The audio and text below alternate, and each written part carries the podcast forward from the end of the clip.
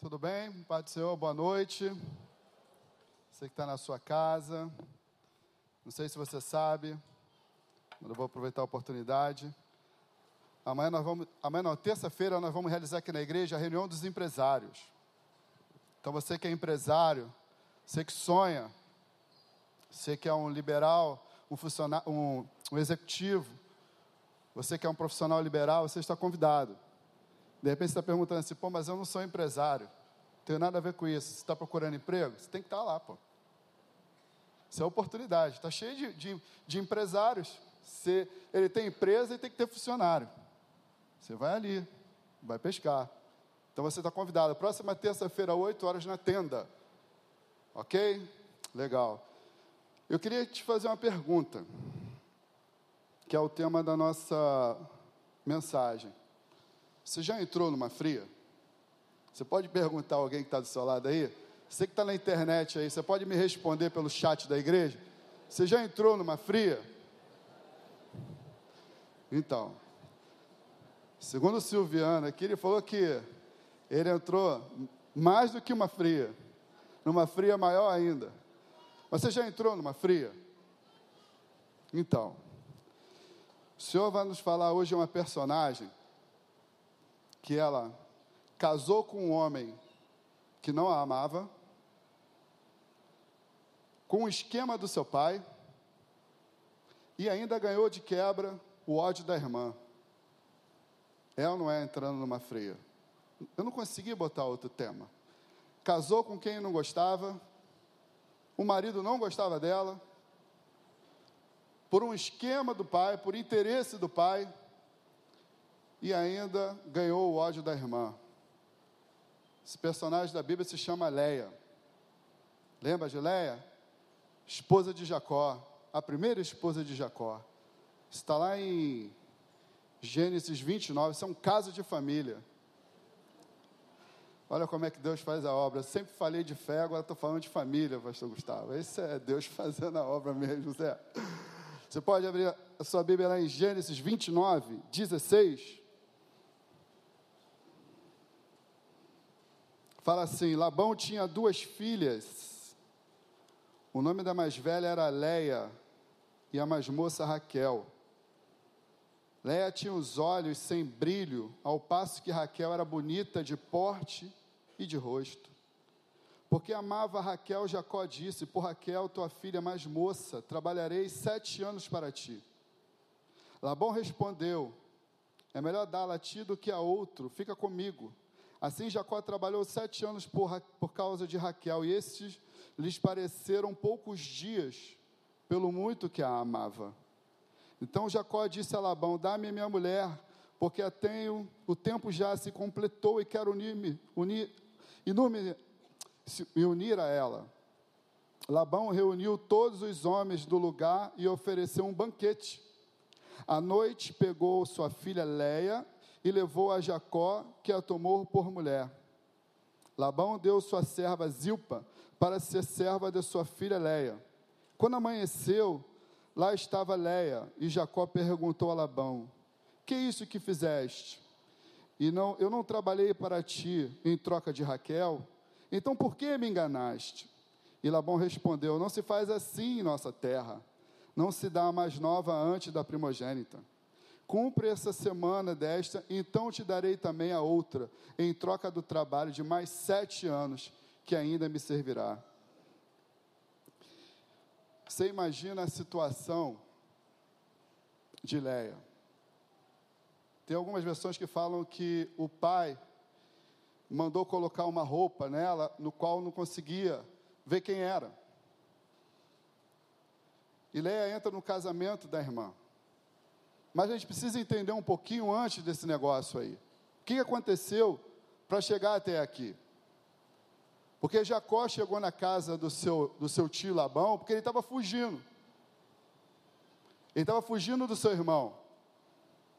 Jacó era filho de, de Isaac. E Isaac era filho de Abraão. Isaac, Jacó chegou na casa do seu tio porque ele estava fugindo do seu irmão. O seu irmão tinha ameaçado ele de morte. E a Bíblia fala que Isaac e a sua mãe, Rebeca, tiveram dois filhos, eles eram gêmeos, Esaú e Jacó. Esaú nasceu primeiro e Jacó nasceu logo agarrado no calcanhar do seu irmão, por isso o seu nome Jacó, que significa o enganador. E eles foram crescendo, e a Bíblia fala que a sua mãe amava mais Jacó, porque Jacó era um homem simples e de tenda. Mas seu pai amava mais Esaú, porque era um homem do campo e era um caçador. E aqui já começa o problema. Esse negócio de gostar mais de um filho e outro gostar mais de um outro. Isso nunca deu certo. Começou o problema aqui. A mãe gostava de um filho e o pai gostava de outro. E você vai ver que lá na frente isso deu muitos problemas. Isso é um problema de família. E aí sua mãe, seu pai já idoso, já, Isaac idoso, a Bíblia fala que seus olhos já estavam fechados. Ele chama Esaú e fala: Filho, vem cá. Você vai lá caçar, vai buscar uma caça, vai preparar um guisado bem gostoso, porque eu vou te dar a bênção, a bênção da aliança. A bênção que o seu avô recebeu é a bênção que eu recebi. E Esaú vai buscar essa caça. Sua mãe, que amava mais o seu filho, chama Jacó e fala: Olha, seu pai vai abençoar seu irmão. Aí você vai pegar essa bênção para você. Você vai lá, você vai buscar dois cabritos, eu vou fazer isso. Ele falou, mãe, mas como é que eu vou fazer? Existia uma característica. Esaú era peludo e ele não. Falou, deixa comigo. Eu vou arrumar um esquema aí. Mas se meu pai descobrir, ele vai me jogar uma maldição. Não, não. Se eu só, se jogar uma maldição, que caia sobre mim. Vai lá e prepara e obedece o que eu estou falando. E ele faz isso. A mãe prepara o guisado, dá para o seu pai. E seu pai pergunta: Ué, você é meu filho Esaú? Sou eu, pai. E ele recebe a bênção. Ele recebe a bênção da aliança. O interessante é que um pouco antes, Esaú já tinha vendido essa sua primogenitura para o seu irmão Jacó. A Bíblia fala que um dia que Jacó, Esaú chegou com muita fome do campo e Jacó estava cozinhando, estava fazendo um guisado vermelho. E a Bíblia fala que ele pediu um pouco daquela comida para o seu irmão, seu irmão muito esperto. E seu irmão falou: Não, eu te vendo, ou eu troco com você. Se você me der a sua primogenitura, eu deixo você comer. E ele despreza. Ele fala: para que, que me serve essa primogenitura se eu estou com fome? E ele troca a bênção que ele tinha por um prato de guisado vermelho. Eu aqui eu parei. E eu botei aqui em destaque. Porque, irmãos, a gente está toda hora trocando as bênçãos de Deus por guisados vermelhos. O tempo todo a gente está trocando a primogenitura de Deus sobre a nossa vida por guisados que o mundo nos oferece. E a gente pensa, mas para que me serve essa benção? Para que me serve ser isso? E a gente o tempo todo está trocando as bênçãos de Deus por guisados que a, que a vida nos oferece. A gente tem uma célula, mas a gente não vai na célula. Por quê? Não, porque aquele dia eu quero ficar em casa assistindo um jogo. E não é nem um jogo do Vasco. Você está trocando, você está trocando a bênção por prato de guisado vermelho. Você de repente poderia estar aqui, mas ah, não vou na igreja domingo de noite, eu vou ficar em casa. Você está trocando a bênção de Deus por um guisado vermelho. Aí tem uma reunião aqui de família, não, não vou não, sabe por quê? Porque eu quero ficar em casa. Você está fazendo exatamente igual a Esaú. Você está desprezando aquilo que Deus está te dando. E a gente fica o tempo todo desprezando a bênção de Deus por oferta que, os, que o mundo o tempo todo está nos oferecendo. A gente tem que parar com esse negócio. E aí o que aconteceu? Jacó pegou a benção do seu irmão. E quando ele pega a benção do seu irmão e o irmão descobre, o que, que o irmão faz? O ameaça de morte. E quando o ameaça de morte, a sua mãe fala: Você tem que fugir, vai para casa do meu irmão Labão. E ele foge, e ele vai para a casa do seu tio. E chegando lá, ele vê Raquel e ele se apaixona. É amor à primeira vista. E quando ele chega lá, ele faz um trato com o seu sogro. Ele fala: Vou trabalhar sete anos te servindo por amor a Raquel. E quando chega na hora, ele é enganado. E ele recebe Lia como esposa. Bota uma coisa na tua cabeça. Todo aquele que engana, um dia é enganado. Sempre tu vai encontrar um cara mais esperto que você. Jacó era um cara esperto, mas aqui ele prova do mesma dor, do mesmo engano que seu irmão provou. O esperto, um dia, ele também é enganado. Então, primeiro, antes de chegar na Leia, nós não podemos ter diferença no trato e no amor com os nossos filhos. Segundo, não troque a bênção de Deus pelos pratos de lentilha do mundo, pelos guisados do mundo. Não negocie as bênçãos de Deus por aquilo que o mundo está te oferecendo, ou que tem te oferecido, ou de repente você tem trocado. Terceiro, não se iluda. Vive na fidelidade, seja fiel, porque sempre vai ter um mais esperto que você. E ele chegou nesse caso. Ele acorda de manhã e ele vê que ele foi enganado. Mas Elia, Elia nessa situação, como é que ela fica? Você imagina, ela estava com a irmã, ela morava com a irmã. A Bíblia fala que os sete anos se passou como dias. Imagina a irmã falando com ela: Vou me casar, irmã. Ele é meu amor, ele é meu marido. Ela, ela, esteve, ela esteve ali o tempo todo com a irmã. E de repente, por uma esperteza do seu pai, vendo que para ele era muito mais interessante ter o Jacó, servindo mais sete anos, o que, que ele faz? Ele pega e coloca ela no meio de um casamento que ela não tinha nada a ver. E aí ela. Alô? E aí ela é rejeitada pelo seu pai, é desprezada pelo seu marido e é odiada pela sua irmã. Acabou. Não é? Acabou a vida dela. Mas ela foi desprezada pelo pai, ela foi desprezada pelo esposo, ela foi odiada pela irmã, mas ela foi amada por Deus. Inacreditável. É inacreditável. Se você pegar a sua Bíblia aí, lá em 29, e vê o 31, fala assim: O Senhor viu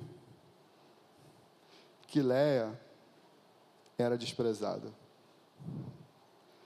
A Bíblia fala que Deus viu, lá no versículo 31, que Leia era desprezada. Deixa eu falar uma coisa para você. Eu não sei se você está sendo desprezado em alguma área da sua vida, ou se você foi desprezado em alguma área da sua vida. Eu quero dizer para você que Deus vê. Da mesma forma como Deus viu Leia, Deus tem visto. Deus tem visto o desprezo que você está sofrendo. Mas olha, Deus cuidou de Leia o tempo todo.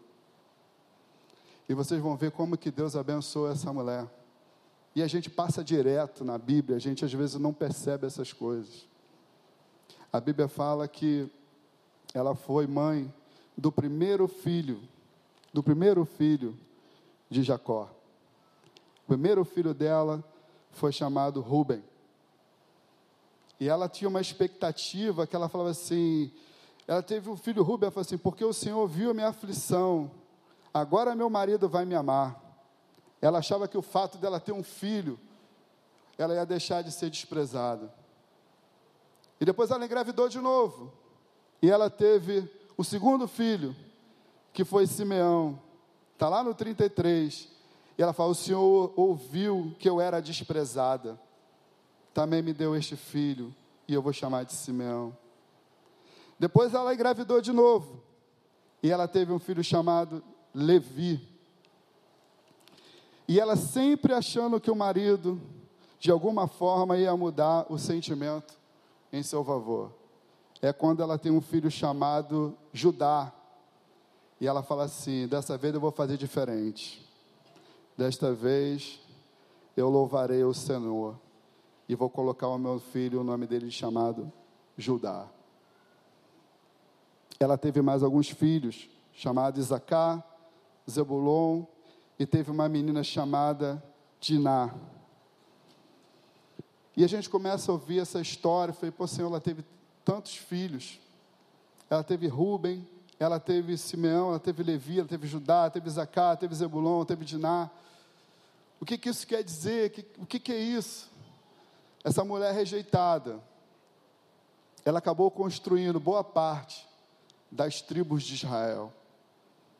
Grande parte da tribo de Israel, do povo de Deus, do povo que Deus separou, foi tirado, foi criado da descendência daquela mulher que foi desprezada por todo mundo. É incrível. E a gente, quando começa a olhar, a gente fica dizendo, mas Senhor, que descendência é essa? E quando a gente começa a olhar, irmãos, a gente vai perceber que as maiores autoridades, as maiores lideranças que a gente vê na Bíblia vieram da descendência da desprezada. Quando você vê Moisés, o grande Moisés e seu irmão Arão, eles vieram da tribo de Levi. Mas quem foi Levi? Filho de Lia, a desprezada. A tribo de Levi, que são os levitas, até hoje a gente fala os levitas da casa de Deus. Os levitas, irmãos, eram aqueles que eram responsáveis pela adoração, o culto da casa do Senhor. Não sei se vocês se lembram quando Davi comete um grande erro, que ele vai transportar a arca do Senhor, que representava a presença de Deus, e ele vai negligenciar, e vai colocar em cima de um carro novo de bois e não, podia. Depois ele vai compreender que os únicos que poderiam carregar a arca do Senhor, aquela arca que simbolizava a presença de Deus, eram somente os levitas. Quem eram os levitas? Descendente de Levi. Quem era Levi? Filho da desprezada filho da desprezada. Mas lá na frente, você vai ter um rei que é considerado o maior rei de Israel até hoje, chamado Davi. Da onde que vem Davi? Da tribo de Judá. Quem foi Judá? Filho da desprezada, filho de Lia, mas aí vem aquele que fecha tudo. E a gente fala o tempo todo assim, ó. Jesus, leão da tribo de Judá. Quem foi Judá? Filho de Lia. Quem foi a Lia? A desprezada. Se você pegar aqui, ó, vamos ler lá em Mateus, Mateus 1, a genealogia. Vamos lá. Olha como é que está escrito lá. Mateus 1.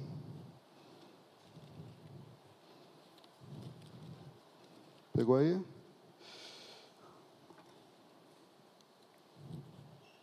Pega aqui.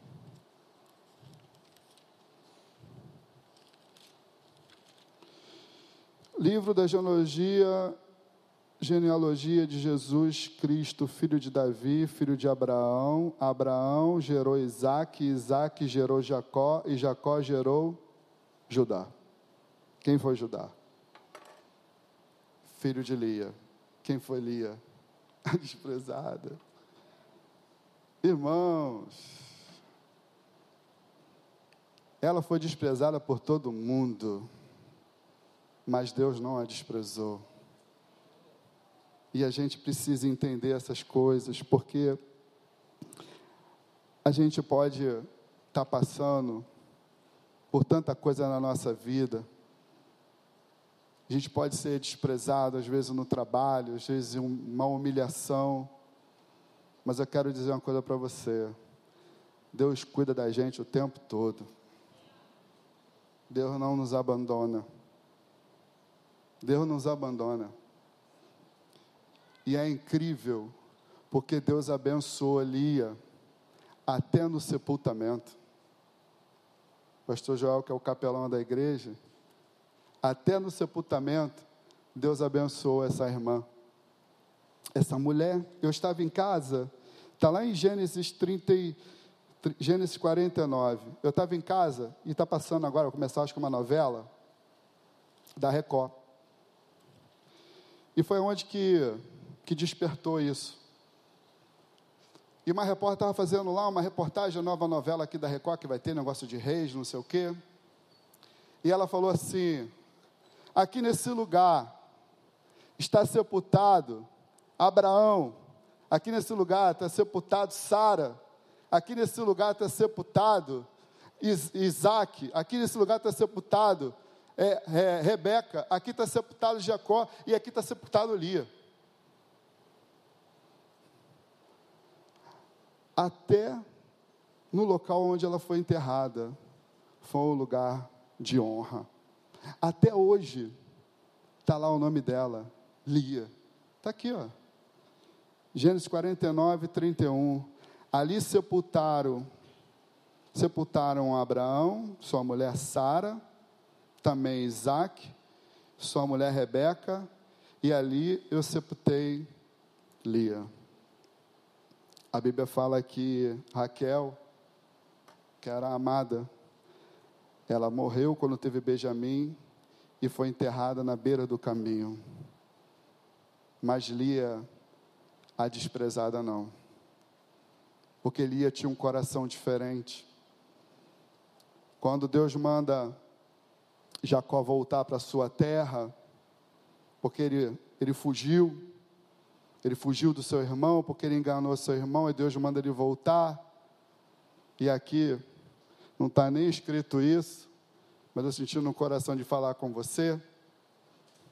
Olha só, não dá para fugir sempre. Tem hora que tem que voltar para acertar. Não dá para fugir daquele negócio que a gente deixou lá. Tem hora que a gente precisa ir lá acertar. Precisa pedir perdão. Precisa fechar aquela porta. Jacó, irmão, já estava na casa do seu pai, na casa do seu, do seu sogro, era abençoado, já estava com, sua, com as suas duas esposas, com as duas servas, com filho, com filha, com gado, estava extremamente abençoado. A Bíblia fala que o olhar do seu, do seu sogro já não era um, um olhar tão amistoso, porque ele enriqueceu demais. Tanto é que seu sogro tentou roubar o tempo todo ele. A Bíblia fala que seu sogro ficou tão incomodado com a prosperidade de Jacó que o tempo todo trocou o salário dele. Pessoal, vamos fazer o seguinte: agora só ver, o seu salário vai ser só ovelha negra. Ele, tá bom, só nascia ovelha negra. Não, não, não, agora vai ser ovelha salpicada. Tá bom, só nascia ovelha salpicada. Não, não, não, agora vai ser ovelha malhada. Só nascia malhada. E ele fala para sua esposa: seu pai não entendeu que a bênção não está na ovelha, a bênção está em mim. A sua bênção não está no seu emprego, a sua bênção não está na sua empresa, a sua bênção não está na sua aposentadoria, a sua bênção está no Senhor.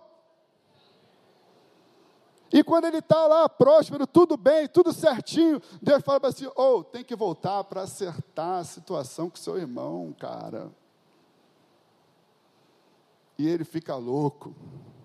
É aonde que ele vai lutar com Deus. É dali que ele começa, que ele começa a mancar, porque foi angustiante. Mas Deus fala assim: você tem que voltar para tratar, cara. Olha só. Não adianta a gente achar que tudo passou, que se esqueceu, não. Tem que voltar lá para fechar lá a porta. Tem que fechar. Teve um dia que eu atendi um casal aqui, acho que o pastor Tiago vai até brigar comigo, porque era do Bem-vindos à Família. E eles, não, nós estamos vindo para cá, porque da onde, onde nós estávamos, era muita confusão muito problema, a igreja lá é problemática, e eu chutei lá uns três gatos, e não quero mais saber daquela igreja, estou vindo para cá, não sei o quê, que aqui eu vejo aqui tudo bonitinho. Eu falei, você acha que aqui não tem gato, não, irmão? Está cheio de gato. Eu acho que tem mais gato aqui do que lá. Deixa eu falar uma coisa com o irmão. Vocês vão lá, na igreja de vocês, pedem perdão, acertam, fecha essa porta espiritual, mas vem para cá legal. De repente vocês vão resolver, vocês não vão nem voltar. Mas não vem para cá com porta espiritual aberta lá não, que isso vai te dar dor de cabeça.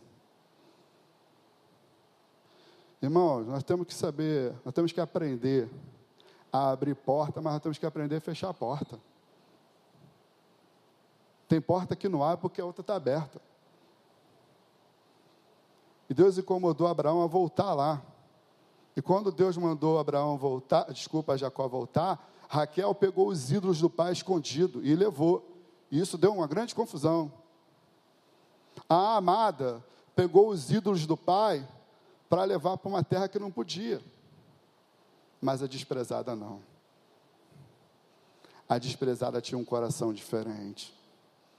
A desprezada, mesmo passando pelo que ela passou, mas ela tinha uma relação com Deus diferente. Irmãos, não é porque nós estamos passando por uma luta, não é porque somos desprezados em algumas áreas, não é porque muitas vezes nós passamos por algumas humilhações, que nós podemos pensar ou entender que o Senhor nos abandonou. O Senhor está conosco todos os dias porque Ele prometeu isso.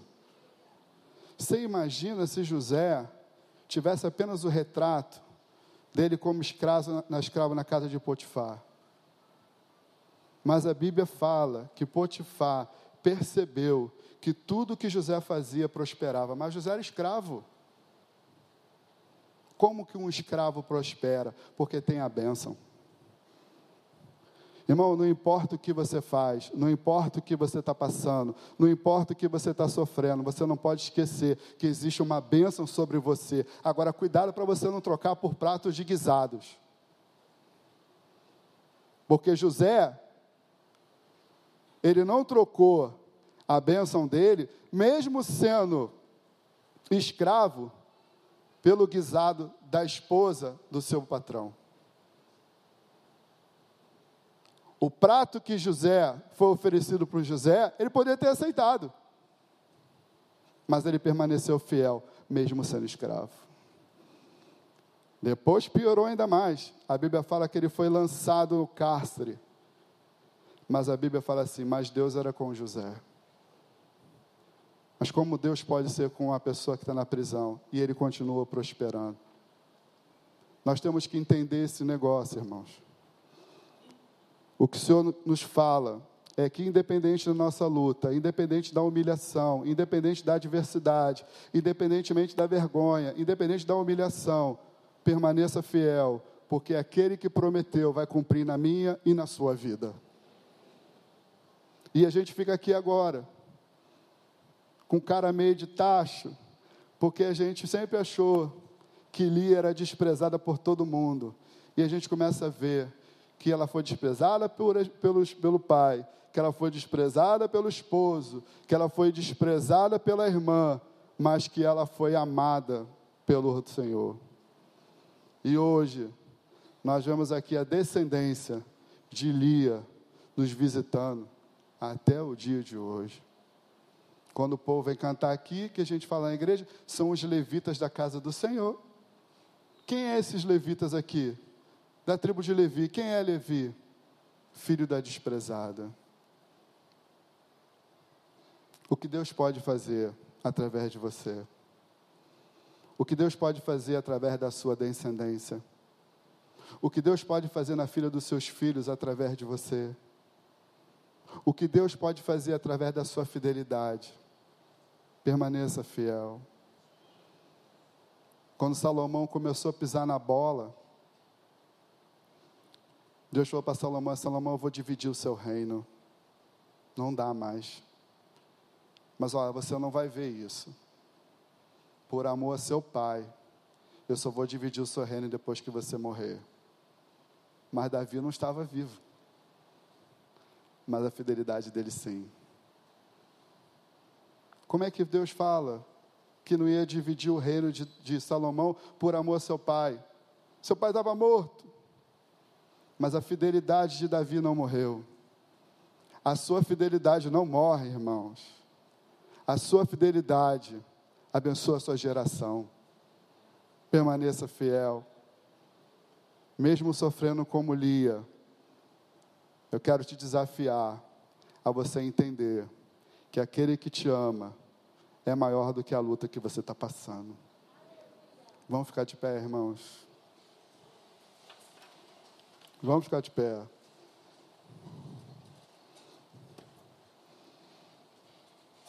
Deus mudou a história de uma pessoa que tinha tudo para dar, dar errado. Tudo. Deus mudou a história. E Deus faz uma diferença. Meu pai morreu, irmãos, eu tinha oito anos de idade. E aí meu pai deixou umas heranças aí, porque ele era atleta do Vasco. Meu pai morreu com 47 anos. Farto fulminante.